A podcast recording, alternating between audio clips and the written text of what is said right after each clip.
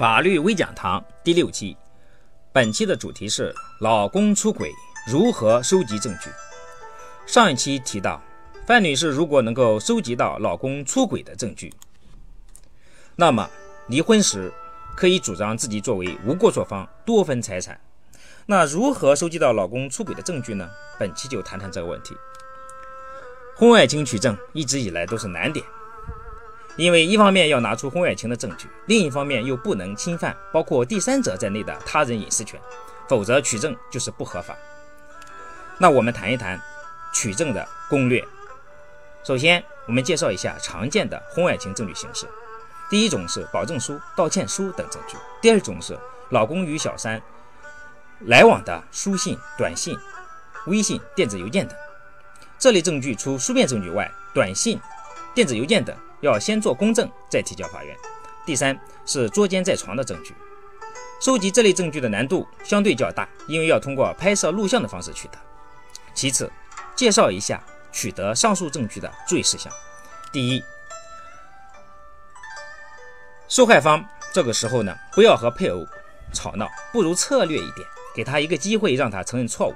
在此期间，你可以录音作为以后诉讼的证据。如果可能的话。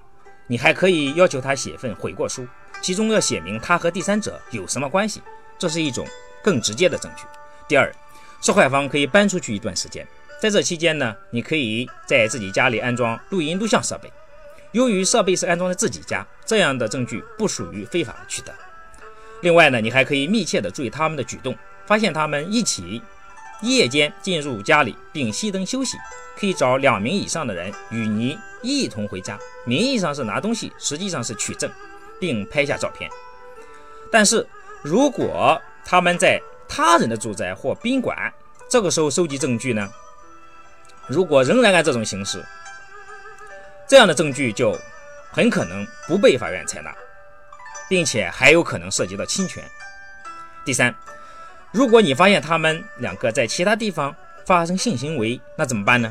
这个时候可以到公安局去报案，说呀，你发现了卖淫嫖娼的行为，公安局会到现场抓获并制作笔录，那这个笔录呢就可以作为证据。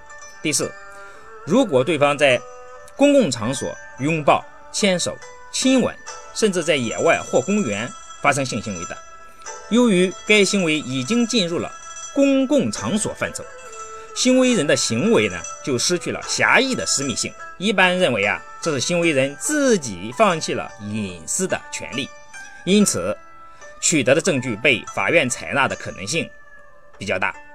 另外，妻子看见丈夫和异性进入了对方的住所，或者到宾馆开了房，一晚没有出来，那这样的证据在法律上能不能说明婚外情的问题呢？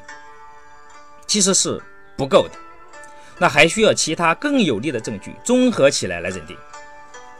因此，受害方要尽可能的多收集间接证据，比如第三者与老公交往的一些书信、住宿的票据、视听资料、证人证言、居委会、村委会证明、派出所证明，或者呢买房租房合同等。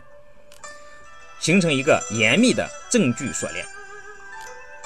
最后，就目前的法律规定以及审判实践来看，即使有捉奸在床的直接证据，也不是必然能够得到法院对于精神损害赔偿的支持。